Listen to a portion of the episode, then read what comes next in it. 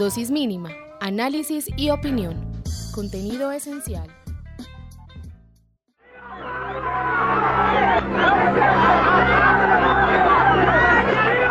El día del entierro de Pablo Escobar, una reacción colectiva de dolor acompañó masivamente la muerte del narcotraficante más buscado de Colombia. El hombre no lo hubieran de enterrar, sino disecarlo y ponerlo en un museo.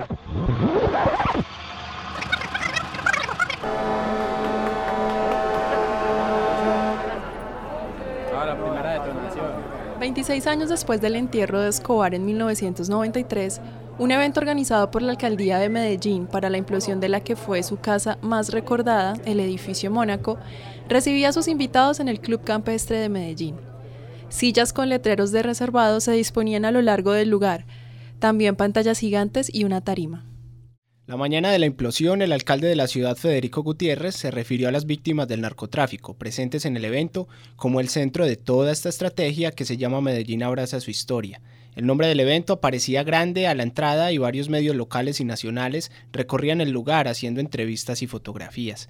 Todos estaban ahí por una razón, ver caer la casa de Pablo Escobar. Hoy podemos estar dando un anuncio importante, que más que derribar un edificio que dura tres segundos en caer, lo importante es volver a la historia para contarla del lado correcto, que es el de las víctimas y no el de los victimarios.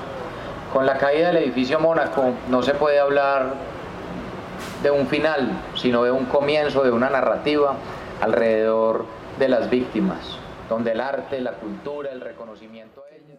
Esto no es lo que empieza a escribir la historia de esta ciudad ni la de las víctimas, o sea, eso es una, una ofensa con las organizaciones de víctimas y con las memorias que se han escrito en esta ciudad desde hace décadas. O sea, no, esto no es un invento de este alcalde, que hay mucho como esa cosa de yo inauguro, pues aquí este es el punto, de, pues, como se llama la memorial, el punto de inflexión, o sea, a partir de aquí empezamos. No, pues aquí, a partir de aquí empezó usted.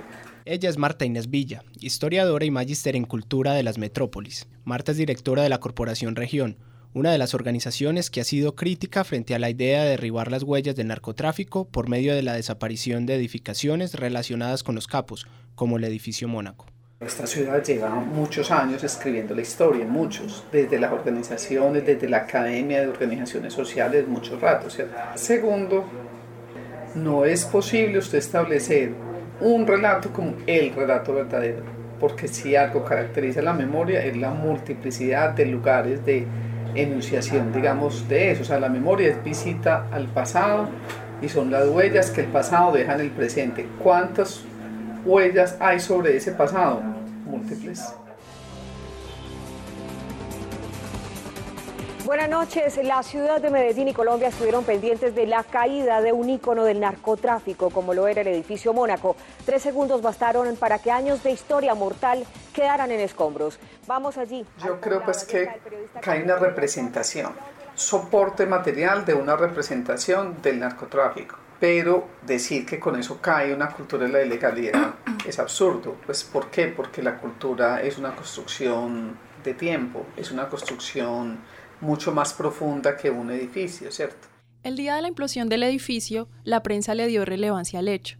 En noticias de televisión y radio hablaban sobre la desaparición de un ícono del narcotráfico, de un símbolo de una ciudad marcada por la figura de Pablo Escobar. Sí, pues si fuéramos a lo estricto, pues que es que es un símbolo o un lugar para reconocer a las víctimas, ese es el lugar menos indicado, pues porque realmente ahí no hubo acciones del narcotráfico de victimización. Quien fue atacado fue el victimario. Entonces es un contrasentido, digamos, que un lugar del victimario eh, se convierta en el lugar de las víctimas. Marta cree que el Mónaco se trata de un símbolo construido, de una estrategia institucional para enfocar la memoria en un solo hecho victimizante, en una única explicación de la violencia que ha sufrido la ciudad. En los últimos años, Medellín se había convertido en un referente turístico por ser la ciudad natal de Pablo Escobar. A la ciudad llegaban grupos de extranjeros buscando hacer los narcotours para conocer los lugares más emblemáticos de Escobar en la ciudad. El Mónaco era una de las paradas obligadas. Precisamente un fenómeno como el de los narcotours puso en la agenda de la ciudad el tema de la memoria y la idea de que acabar un punto de la historia del narcotráfico era eliminar la cultura de la ilegalidad. Eliminar. ¿Eso es posible?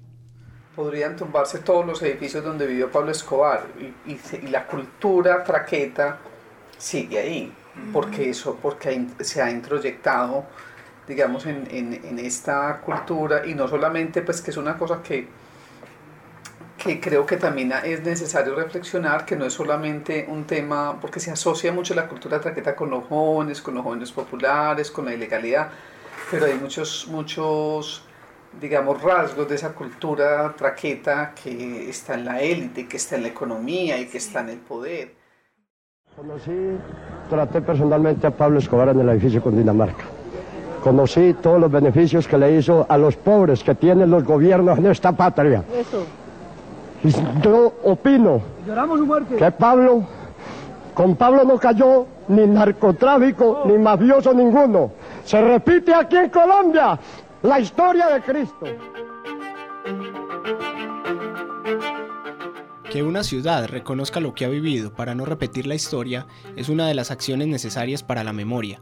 Eso habla de que está viva, que tiene las heridas de un fenómeno tan arraigado como el narcotráfico y que en ella habitan diferentes miradas sobre lo que pasó.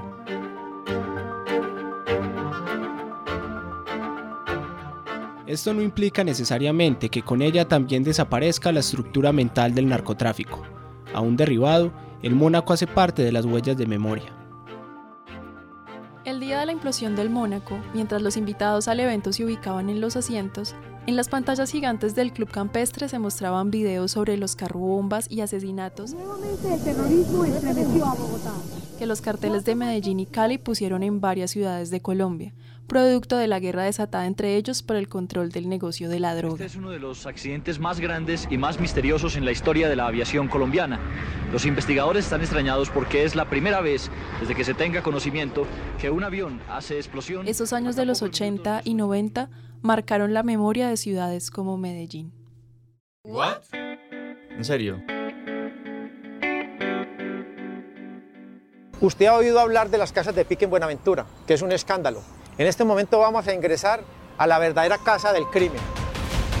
Como la casa del crimen describió John Jairo Velázquez Vázquez, alias Popeye, la mansión Montecasino, en una entrevista que el programa Los Informantes del canal colombiano Caracol Televisión le hizo en marzo de 2016. Sobre la misma avenida del Poblado, por la que se llega al Mónaco, pero un poco más hacia el norte, en el sector del Poblado, está Montecasino, una lujosa casa perteneciente a un predio de 30.000 metros cuadrados, que Fidel Castaño, el hermano mayor del clan Castaño y fundador de las autodefensas de Córdoba y Urabá, le compró a un empresario antioqueño. Aquí se vivió toda clase de crímenes. Aquí se planeó la muerte de Bernardo Jaramillo Osa, la muerte de José Antequera, la muerte de Carlos Pizarro León Gómez, la voladura al avión de Avianca. De aquí salió la bomba armada para dinamitar el avión de Avianca en pleno vuelo.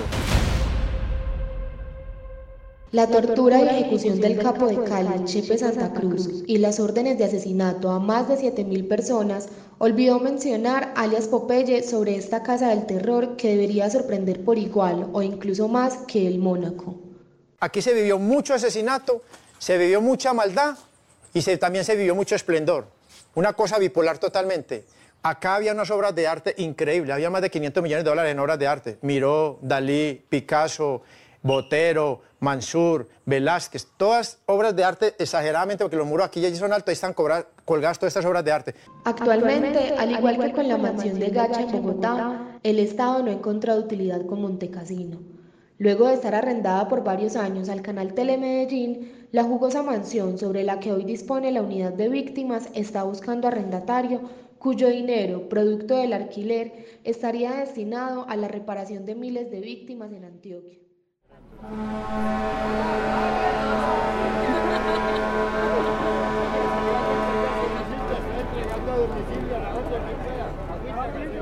El dolor siempre está ahí, el dolor nunca se va, pero uno tiene la decisión o la opción de definir qué hace con ese dolor. Lo puede convertir en resentimiento, en amargura, en frustración, en tristeza permanente, o lo puede convertir en una fortaleza, en un impulso, en un motor para, trabajar y para luchar con más ahínco, con más decisión, con más fortaleza por lo que uno cree, por las ideas y los sueños que uno tiene.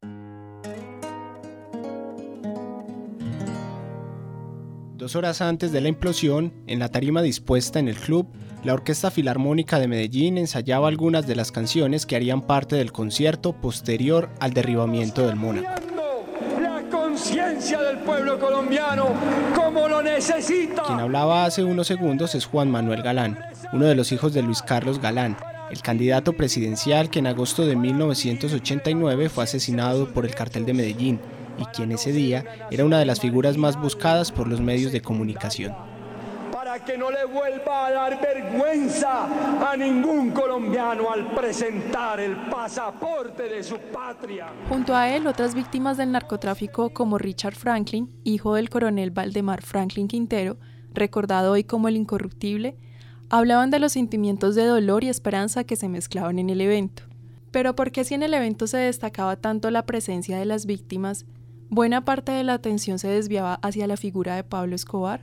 O sea, yo creo que hay un tema de querer borrar, de querer negar ese peso pues, de esa figura. Y lo paradójico con todo eso es que lo que hizo este acto y, y, todo eso fue por el contrario ponernos a hablar a todos de Pablo Escobar. Pues el efecto fue totalmente paradójico lo que se quería, ¿cierto? Por eso, porque el símbolo era de Pablo Escobar y no las víctimas. Pues es que ahí hay un contrasentido muy grande. O sea, si, el, si eso se hubiera hecho en la Macarena, si eso se hubiera hecho en el Baro Porto, donde hubo otra de las masacres, o en el Rincón Ecuatoriano, bueno, en muchos lugares donde hubo masacres de narcotráfico, si eso hubiera hecho en ese lugar, estuviéramos hablando de las víctimas, no de Pablo Escobar. Pero el lugar que se escogió es el lugar de Pablo Escobar y nos puso los de Pablo Escobar. Más que derribar estructuras físicas, tenemos que derribar estructuras mentales. Y aquí nos tenemos que respetar entre nosotros. Los mensajes que dimos hoy tienen que ver con la reconciliación, con el respeto por el otro. Eh, siempre que hablamos de víctimas aparecen también las discusiones sobre quién es el victimario y lo que yo sí le digo es que víctima es víctima y no importa quién haya sido el victimario, el sufrimiento y el dolor es intenso y esto tiene que cambiar, no puede haber más dolor. En ese sentido lo que hemos querido hacer es poner justamente a las víctimas en el pedestal, no a los victimarios.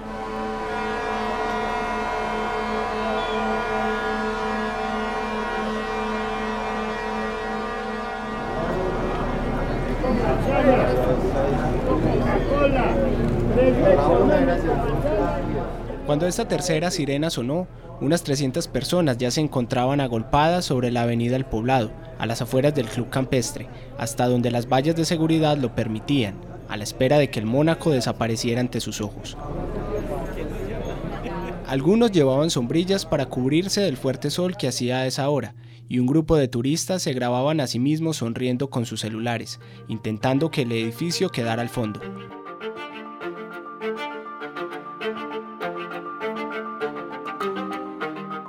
Muchos estaban impacientes para que el alcalde, que daba un discurso dentro del club, diera por fin paso a la orden para ver cómo un edificio de ocho niveles se desplomaba piso a piso frente a ellos. Esto es un paso.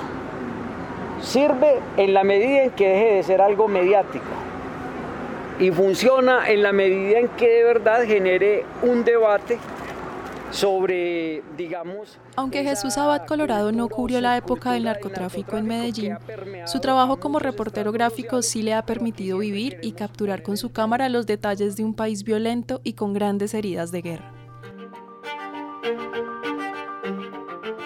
Al tiempo que las personas en el club esperaban que las pantallas mostraran la implosión del Mónaco, Jesús Abad sacaba retratos de sus rostros expectantes, buscando congelar las expresiones de personas víctimas del narcotráfico que veían cómo caía la que fue por muchos años la casa de su victimario. La memoria es, es un ejercicio de muchas voces, hay muchas memorias, pero sí es necesario que aprendamos a mirarnos en eso que durante muchos años yo he trabajado desde la fotografía y es el espejo roto de la guerra. No para mirarnos y unificarnos bajo una sola mirada, sino para reconocernos como una sociedad, eh, digamos, pluriétnica, multicultural, profundamente racista y clasista, como es esta sociedad colombiana. Pero creo que por algo tenemos, eh, tenemos que partir.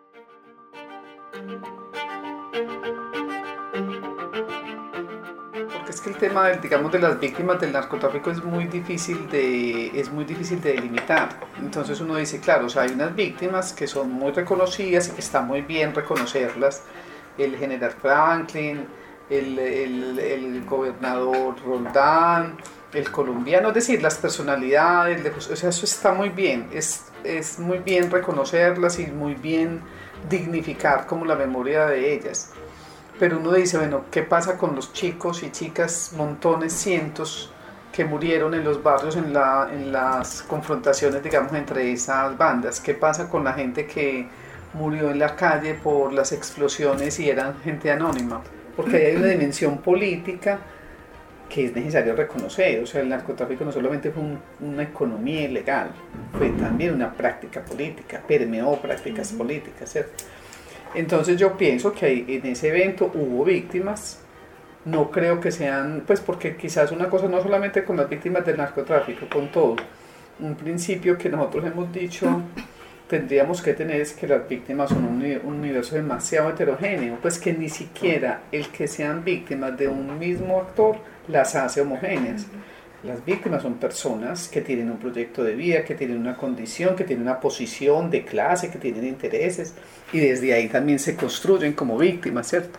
Entonces tampoco es, posible creer que cuando se dice víctimas del narcotráfico estamos frente a un grupo homogéneo de víctimas. No.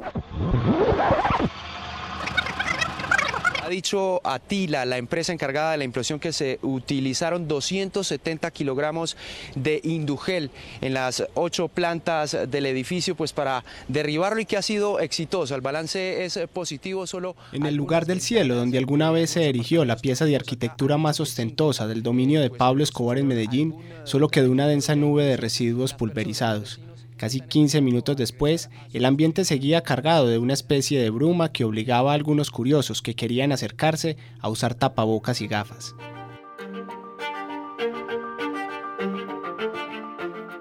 Un rato después de que se oyó la explosión, Yuri Buenaventura comenzó a cantar Valle de Rosas. Sé que cabalgarás sobre un valle de rosas, buscando el cielo en el que has creído. Después de esa explosión, en la que todos estamos a la expectativa, porque yo estaba también a eso. Y cuando empieza a sonar la música a través, o sea, con la orquesta filarmónica, yo entendí un poco mucho más el mensaje.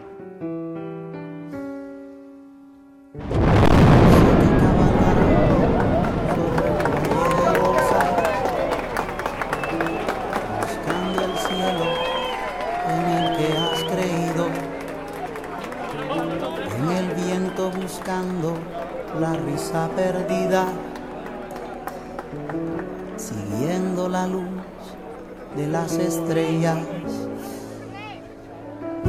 Sé que de esta pena sin medida saldrás cantando no llorando.